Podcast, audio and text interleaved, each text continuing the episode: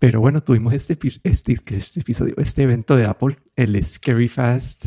Acá tenías, me pusiste notas en español, en inglés, una salvajada o una velocidad monstruosa. Eh, y no sé, yo acá quiero, voy a empezar a dar mis opiniones también desde, desde ahorita, pero siento que esto no merece un evento. Creo que este evento, más que una actualización de laptops o algo así, es anuncio de que se sacaron su nueva línea de procesadores.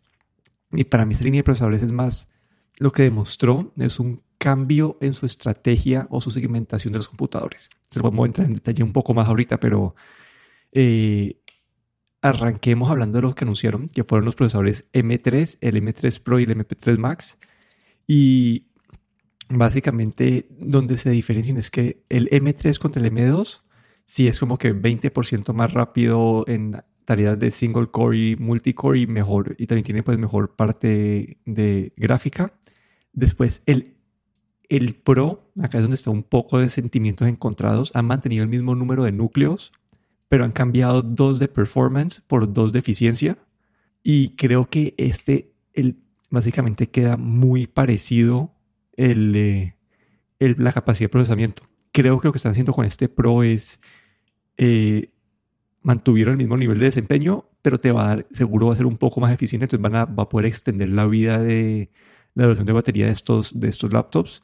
Y creo que el GPU mejora un poquito, pero creo que no, no mucho. Entonces, este Pro es donde yo voy a hacer esa segmentación, que este no es una mejora año a año, sino que creo que esto es lo que voy a comparar contra un M1, porque no hay mucho. Y después tenemos el, el, el, Max, que el Max sí fue donde subo, creo que las mejoras más grandes de todas. Y pasaron de un procesador, el M2 tenía 12 núcleos a 16 núcleos. Y, y, y pasaron de, también tenían 38 eh, núcleos de GPU, pasaron a 40. Entonces aquí sí es donde hay un, un desempeño, ah, eh, un cambio de desempeño grande y básicamente te va a dar como, como este hizo eh, ya benchmarks como 30% más que el, que, el modelo anterior.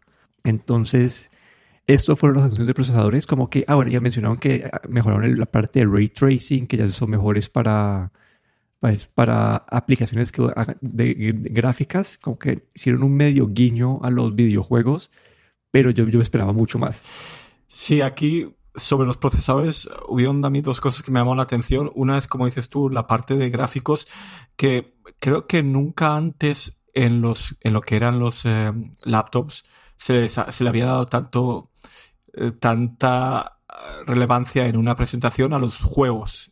Y hablaron mucho del desempeño de estos procesadores con juegos y gráficos, pero también mencionaban mucho los juegos. Eso me llamó bastante la atención porque es una como es como un cambio, ¿no? que vemos que Apple cuando sabían que nunca eran los nunca habían sido digamos los eh, los eh, los ordenadores para, para gamers pero de repente en este en esta presentación pues parecía que que los gamers estaban están en su mente no y sobre todo pues estos procesadores eh, los el M3 M3 Pro y Max con ese enfoque hacia gamers me pareció diferente no no sé muy bien si es que vamos a ver algo más adelante. Y luego la otra cosa también que me llamó la atención es que eh, se mencionó mucho a la gente con, que, con procesadores Intel. También se hizo una comparación eh, con los Intel, que es algo que, parece ya tan pasado, ¿no? Como algo tan, tan del pasado que ni se me había ocurrido. Y en algunos momentos se mencionó esta comparación con del desempeño con como si uno tuviese todavía un, eh, un computador Intel. Eh, de la gama Intel que ya hace como un par de años que, no hemos visto. Entonces esas dos partes me, me resultaron bastante curiosas y, y, algo diferentes, ¿no? Como dices tú también, este ha sido la presentación o el evento más corto, creo, de la historia de Apple. eh, fue curioso que hicieron un evento y, como dices tú, yo creo que fue porque habían procesadores nuevos y entonces dejar mandar procesadores nuevos sin un evento pues parecía un poco eh, como necesitaban dar una pequeña explicación y por eso lo hicieron pero que realmente eh, los, en, lo que es producto pues tampoco los productos son lo que productos que ya conocíamos no sí y ahí en cuanto a los procesadores yo todavía conozco mucha gente que tiene los los, los, los Mac con Intel. Y sí, son usuarios que todavía no, no, no, esta es una forma de empujarlos a, a, que cambien, más que todo por la duración de batería, yo creo que para el usuario de a pie y también creo que para los usuarios corporativos que están en esos ciclos como de 3, 4 años de actualización, es como decirles, eh, les vamos a dar el triple de desempeño que lo que tienen en Intel, cambien ya, como es una forma, tal vez yo creo que también incentivar a los usuarios corporativos a, a, a que cambien. Y el otro punto que, eh, que habías dicho ahí. Sí, de los juegos eh, y las gráficas. Sí, sí, como que, no sé, todavía, yo creo que están tratando de incentivar a, a, a, a las productores, a las casas de videojuegos a que saquen más videojuegos para Mac. Pero no sé, quiero esperar a ver cómo, cómo avanza eso porque todavía no, tenemos mucho, no hay muchos juegos que uno diga, uy, sí, ya puedo jugar en mi Mac como, como cualquier cosa, pero todavía no. Y hablando de los computadores que actualizaron, acá también se ve otro cambio en la estrategia y es este MacBook Pro de 13 pulgadas que teníamos, que todavía tenía el Touch Bar, ya lo eliminaron de la lista y lo cambiaron pues, por un MacBook Pro de 14 pulgadas que arranca con su procesador M3. Es decir, que tenés todo lo mismo del MacBook Pro normal con un puerto USB menos y con el M3, pero te da la pantalla, la pantalla bonita, te da, eh, sí, te da la pantalla bonita, los parlantes buenos, los micrófonos buenos, todo eso que tenía, las ventajas que tenía este Pro, esa línea, esta Pro, te da todo eso. Y la, diferencia, la única diferencia que, que, tienen estos, estas computadores el año pasado es que el, el brillo en SDR lo han subido de 500 a 600 nits y yo creo que también es permitido porque es algo que, es algo que han hecho con todo, ¿no? con los iPhones y todo hicieron lo mismo. Creo que, yo creo que el, la eficiencia que les permite el procesador les, da, les permite gastar más batería en otras partes eh, y creo que el brillo, pues, por eso les permite también llegar a más brillo. Eh, y el cambio grande aquí es que ese computador arrancaba en, 1.300 dólares, el M3, el MacBook Pro de 13 pulgadas, y ahora arranca en 1.600. Es decir, que para la gente que quiere eh, un computador que diga Pro, subieron ese, esa, esa, ese, ese arranque de precio. Y, y, sí, como que no sé qué pensaste de ese cambio, que creo que fue en cuanto a anuncio de producto, creo que fue lo más, el, el cambio más grande de todo. Sí, a, a mí, mm, bueno, mm, todo hay que decir, me gustó este MacBook Pro de 14 pulgadas, como digamos, eh, este, el que reemplace el 13 ya se, se quedó ya obsoleto ya. Yo creo que ya, bueno, era algo del pasado y tenían que quitarlo. Y el hacer un MacBook Pro, digamos, de entrada, que donde, como dices tú, tienes todos esos beneficios de la pantalla, sobre todo que con, con capacidad de HDR, que es algo que a, mí me, me, parece bastante interesante. Eh, yo creo que está muy bien. Han tenido, han subido el precio, pero es comprensible también esta subida de precio porque, claro, este computador no es comparable con el MacBook Pro de 13 pulgadas anterior. Creo que esto eh, da más, eh, da bastante más valor.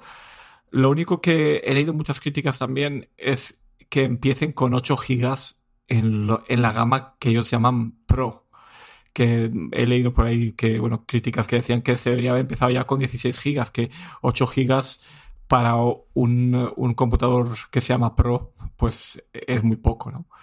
Y ahí creo que se han quedado un poco cortos porque el MacBook Pro de entrada, eh, estos 1.600 dólares, eh, en cuanto le añades los eh, 8 gigas más, le pones 16 gigas, ya se convierte en 1.800, creo que es. Entonces ahí eh, nos dejan un... Eh, es un, digamos, nos han dejado, o a mí me han dejado un poco así con con un, un poco de duda. Yo mm, me parece muy interesante ese, ese pro de entrada, pero eh, claro, si quieres algo que te dure un poco más de tiempo, digamos, y le añade los 16 eh, hasta los 16 gigas, pues ya se te va, el precio ya se va bastante más arriba, ¿no? Sí, como que eso es una, ellos, están segmentando el mercado aquí para empujar también ese MacBook Air de 15 pulgadas que yo creo que no se ha vendido tan, tan bien. Y ese es el que arranca ahorita en 1.300 dólares, entonces ahí ya quedaron básicamente 1000 el MacBook, el MacBook Air de 13, 1300 el MacBook Air de 15, 1600 el MacBook Pro de 14 con M3 y ya creo que en 2000 arranca el MacBook Pro de 14 con ya el M3 Pro. Entonces han segmentado el mercado de una manera diferente. A mí acá lo, el que más me preocupa de todo esto, bueno, y otro anuncio, otro cambio en el hardware es el color. Que anunciaron que los Pro que tienen el M3 Pro o Max vienen, pueden venir en este Space Black. No sé qué más te de ese color. Bueno, el, olor, el color me, me gustó bastante. Eh, es, hay que resaltar que eh, lo dijeron en, en, la presentación que no se queda, no marca tanto las, las huellas como eh, había habido muchas críticas del MacBook Air eh, de 15 pulgadas, estos nuevos colores, que las huellas se quedan muy marcadas en los colores, esos colores oscuros, y este nuevo Space Black eh, no deja tantas huellas, ¿no? Eh, me parece muy bonito, pero otra vez han querido hacer esa, marcar esa diferencia y solo los M3 Pro y, Max tienen esta opción. El M3, el MacBook Pro de entrada, pues no lo tiene. No entiendo por qué han querido hacer esa diferencia.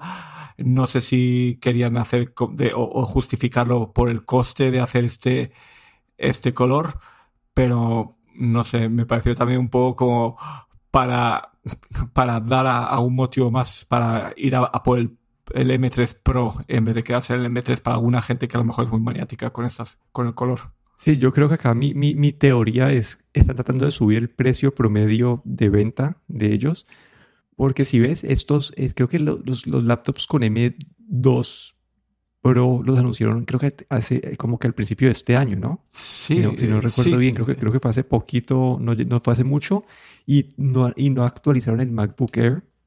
Entonces, esto hace que los, que, que los computadores que tienen este, el último chip, son los más caros. Entonces, si, si, si alguien que quiere que alguien que aprecie el último chip no va a esperar al, al MacBook Air que cuando lo actualicen no sé si va a ser en marzo. Y entonces comprarse un computador un poco más caro y después ya en marzo sueltan los más baratos con esos procesadores. Y no sé, yo creo que es todos esos movimientos que han hecho ellos, la segmentación de procesadores, la segmentación de computadores, todo es para tratar de subir un poco el precio promedio de venta de cada computador. Esa es mi teoría detrás de todos esos cambios. Sí, porque si lo piensas bien y, vas a por el M3, digamos, quieres un, un MacBook Pro, ¿vale?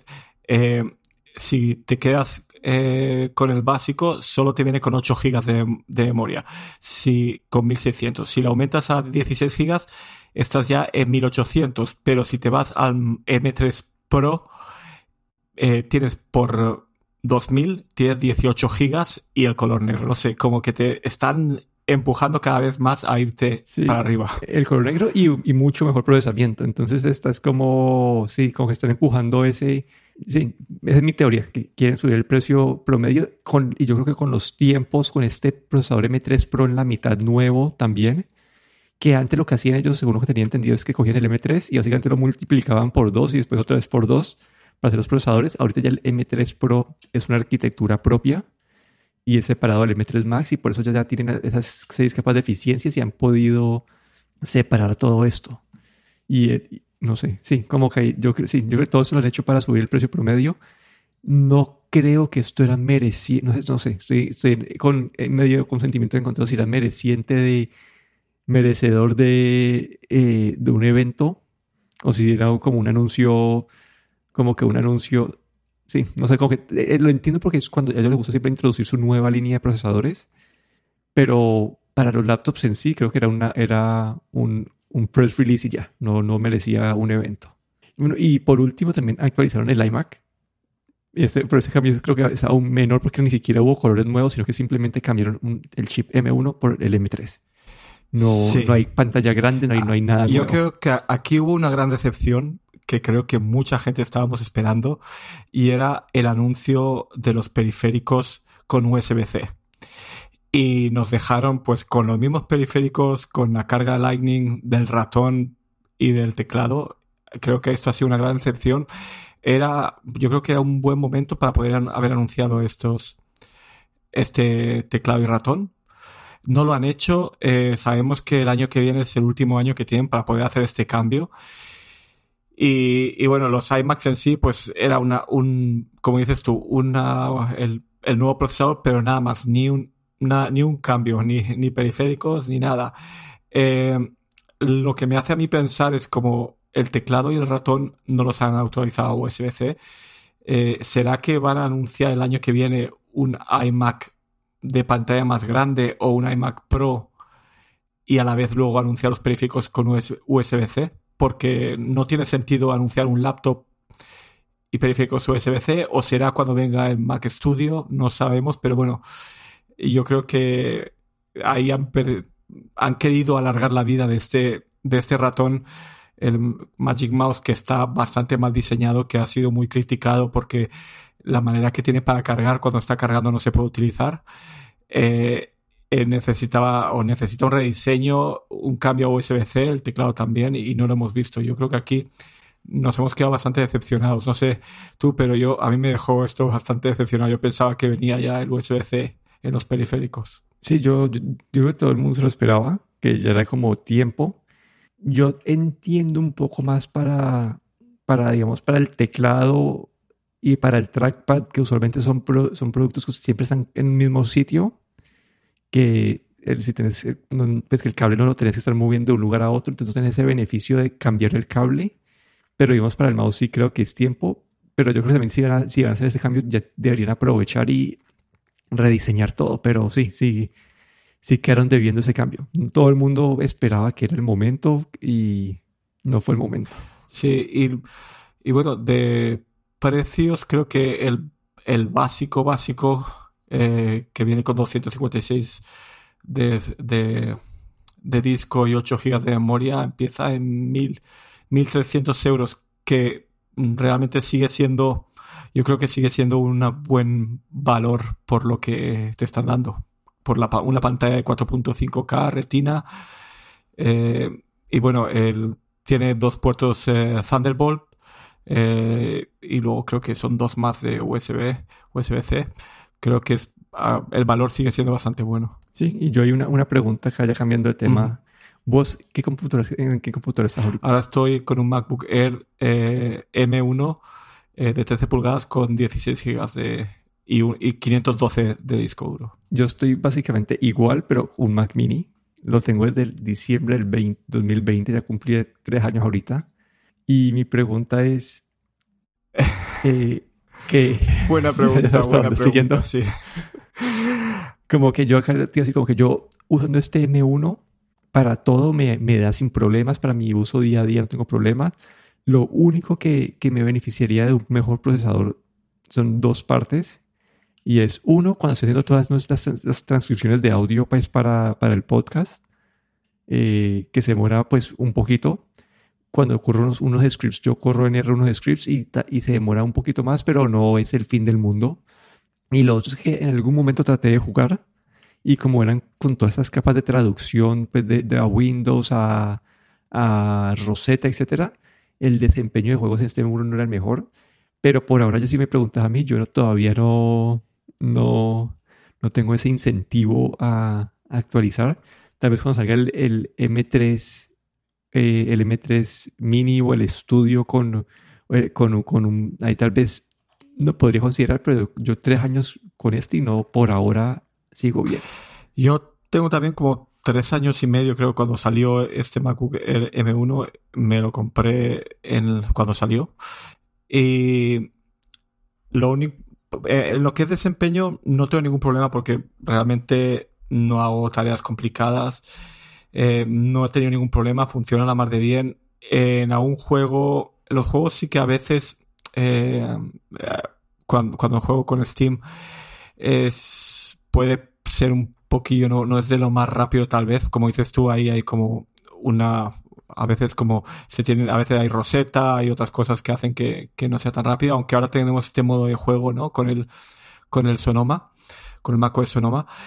Pero lo que a mí sí que me ha llamado bastante la atención es eh, la pantalla XDR del, de este MacBook Pro de entrada con el M3. Esto sí que es algo a mí que, bueno, lo utilizo muchas veces conectado al, a una pantalla externa, pero el tener el, capacidad de HDR en el, en el MacBook Pro sí que me pareció bastante interesante. Lo que pasa es que eh, de tener que ir, iría a un modelo con 16 GB y con un Tera, porque los 512 se están quedando un poco cortos ya para almacenar todas las fotos y vídeos. Pero claro, ahí ya si te vas con, si le pones 16 eh, gigas de 1600 salta a 1800. Si le pones 512, eh, un, tera, salta a 2000.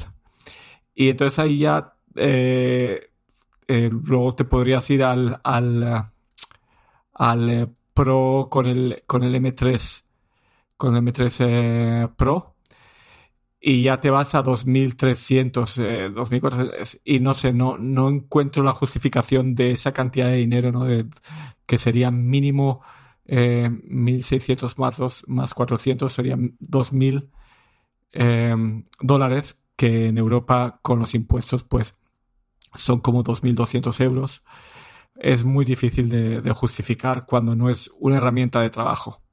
Así es que creo que por ahora me voy a quedar con el M1 y vamos a ver qué más viene, porque otra de las cosas que se rumorean son las pantallas OLED, ¿no? El que se empiezan a utilizar pantallas OLED, digamos, en la gama básica tanto de iPads, iPad Pro de 11 pulgadas, por ejemplo, y en los MacBook Air que se cambia a pantalla OLED. Y eso quiere decir ya que tendríamos soporte para HDR en los modelos básicos. Y tal vez eso sería más interesante porque realmente la potencia de un Pro no la necesito. Sí, estoy 100% alineado ahí. Solamente quería preguntar por más por curiosidad y ver eh, qué había. Yo, yo creo que mi siguiente cambio va a ser el iPad, esperando que me, saquen ese iPad que se ha rumorado tanto, ya el mío del 2017 ya tiene, ya cumple, el próximo año cumple como siete años.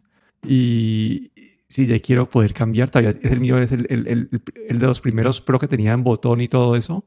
Sí, he esperado a que sacaran este iPad con OLED y llevan años, años y no nada que, nada que lo anuncien. Lo que no sé, sí, lo que te es que no, lo que no sé que todavía que, a ver, escucho tu opinión, es el de 12 pulgadas o el de, pues el de 13 o el de 11, lo que nunca he podido saber con, por cuál miría. Yo sigo esperando al de 11 pulgadas eh, Pro con pantalla OLED. Tengo el, el 2018, el primer modelo que se hizo de, de 11 pulgadas, que tiene el borde igual por todos lados y tiene el Face ID. Y todavía el de 13 pulgadas es demasiado grande para, para mí como iPad, es demasiado grande. Eh, porque el iPad para mí es algo intermedio entre un computador y un teléfono y un celular. Y creo que las 11 pulgadas es el tamaño perfecto.